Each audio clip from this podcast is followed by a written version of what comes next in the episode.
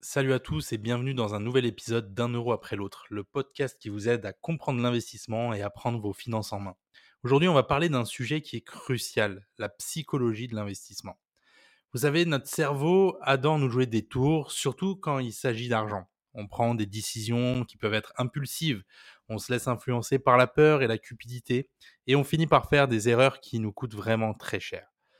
Imaginez votre cerveau comme un super ordinateur qui peut vous aider à prendre les meilleures décisions. Mais voilà, ce super ordinateur a quelques bugs et ces bugs sont les biais cognitifs. Ils nous poussent à prendre des décisions qui sont irrationnelles, souvent à notre détriment. Par exemple, comme biais cognitif, les plus répandus dans l'investissement, on a l'aversion au risque. On préfère éviter voilà, les risques, même si ça signifie manquer des opportunités. Euh, l'effet moutonnier. On a tendance à suivre la foule, même si elle se dirige vers une mauvaise décision. Le biais d'ancrage. Ici, on va se baser sur la première information qu'on reçoit pour prendre une décision, même si elle n'est pas fiable.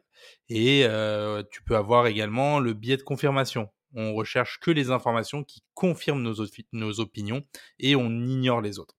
Les conséquences de ces biais cognitifs peuvent nous mener à faire des erreurs qui sont justement coûteuses en investissement. On peut par exemple acheter une action au prix fort parce que tout le monde le fait, euh, vendre une action juste avant qu'elle monte en flèche, euh, l'effet du FOMO, Fear of Missing Out, ou la peur de rater une opportunité. Mais euh, il existe heureusement des solutions à ça. Tout d'abord, bah, tu peux te former et apprendre à identifier les biais cognitifs et la manière d'investir. Il suffit pas pour moi de regarder un forum ou une vidéo. Il y a autant d'investissements différents qu'il y a d'investisseurs. Et donc, tu dois apprendre à créer ta propre stratégie qui te correspond. Il Faut pas oublier que c'est ton patrimoine que tu mets en place. Tu vas pas juste gratter un ticket de loto en espérant gagner le million. D'accord? Donc, ensuite, tu peux aussi diversifier ton portefeuille. C'est un peu bateau, c'est vrai, je te l'avoue, de dire cette phrase parce qu'elle ressort aujourd'hui partout. Mais ne pas mettre tous ses œufs dans le même panier, bah, ça permet quand même de limiter tes risques. Enfin, le plus important, justement, c'est d'avoir un plan d'investissement un peu, faut voir ça un peu comme un capitaine de bateau qui établit, euh, avant de prendre la mer, son parcours. Ici, tu dois te fixer des objectifs à atteindre, avoir une stratégie écrite qui te permet de rester rationnel quoi qu'il arrive. Donc n'oublie pas, l'investissement, c'est un marathon, c'est pas un sprint. Donc prends ton temps, forme-toi, construis ta stratégie et surtout reste zen dans la durée. Maintenant, comment faire pour ne pas se laisser piéger par ses émotions? La première étape, déjà, c'est de les identifier pour moi. Quand vous investissez, qu'est-ce que vous ressentez? De la peur, de l'excitation, de la frustration? Voilà, quand vous cliquez sur acheter ou vendre sur votre courtier, qu'est-ce que vous ressentez? Il est important d'être conscient de ces émotions parce qu'elles peuvent influer nos décisions de manière irrationnelle.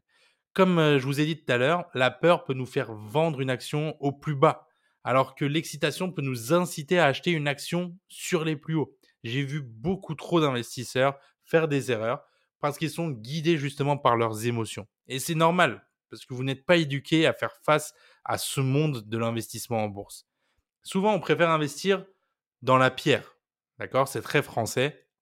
On, on, te dit toujours investis dans la pierre, c'est quelque chose de solide, quelque chose que tu vois, plutôt qu'en bourse. Pourquoi? Une des raisons, c'est parce que bah, les prix mettent plus de temps déjà à bouger.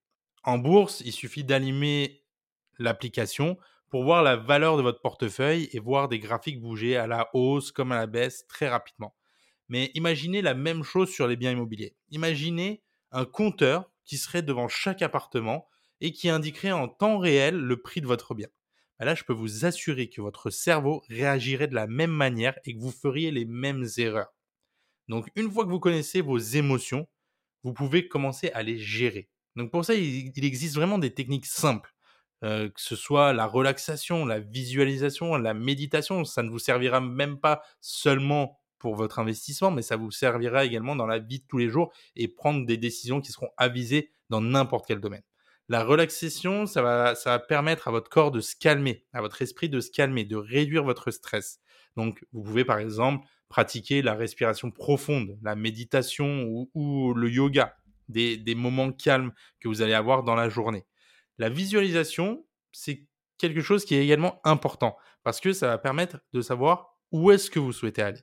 Donc imaginez-vous en train de réussir vos, investissements. Qu'est-ce que vous avez mis en place? Comment vous vous sentez? Bah, Ça vous aidera à rester positif et motivé tout au long de ce chemin d'investissement. Euh, la dernière chose, c'est de tenir un journal d'investissement. D'accord? Papier, euh, Excel, etc. Notez les investissements que vous faites, les décisions que vous prenez et pourquoi vous les prenez.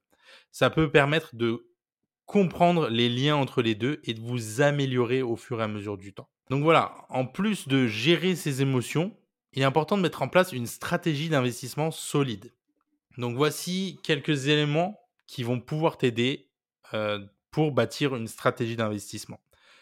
Définir vos objectifs, comme j'ai dit. Qu'est-ce que vous voulez atteindre avec vos investissements?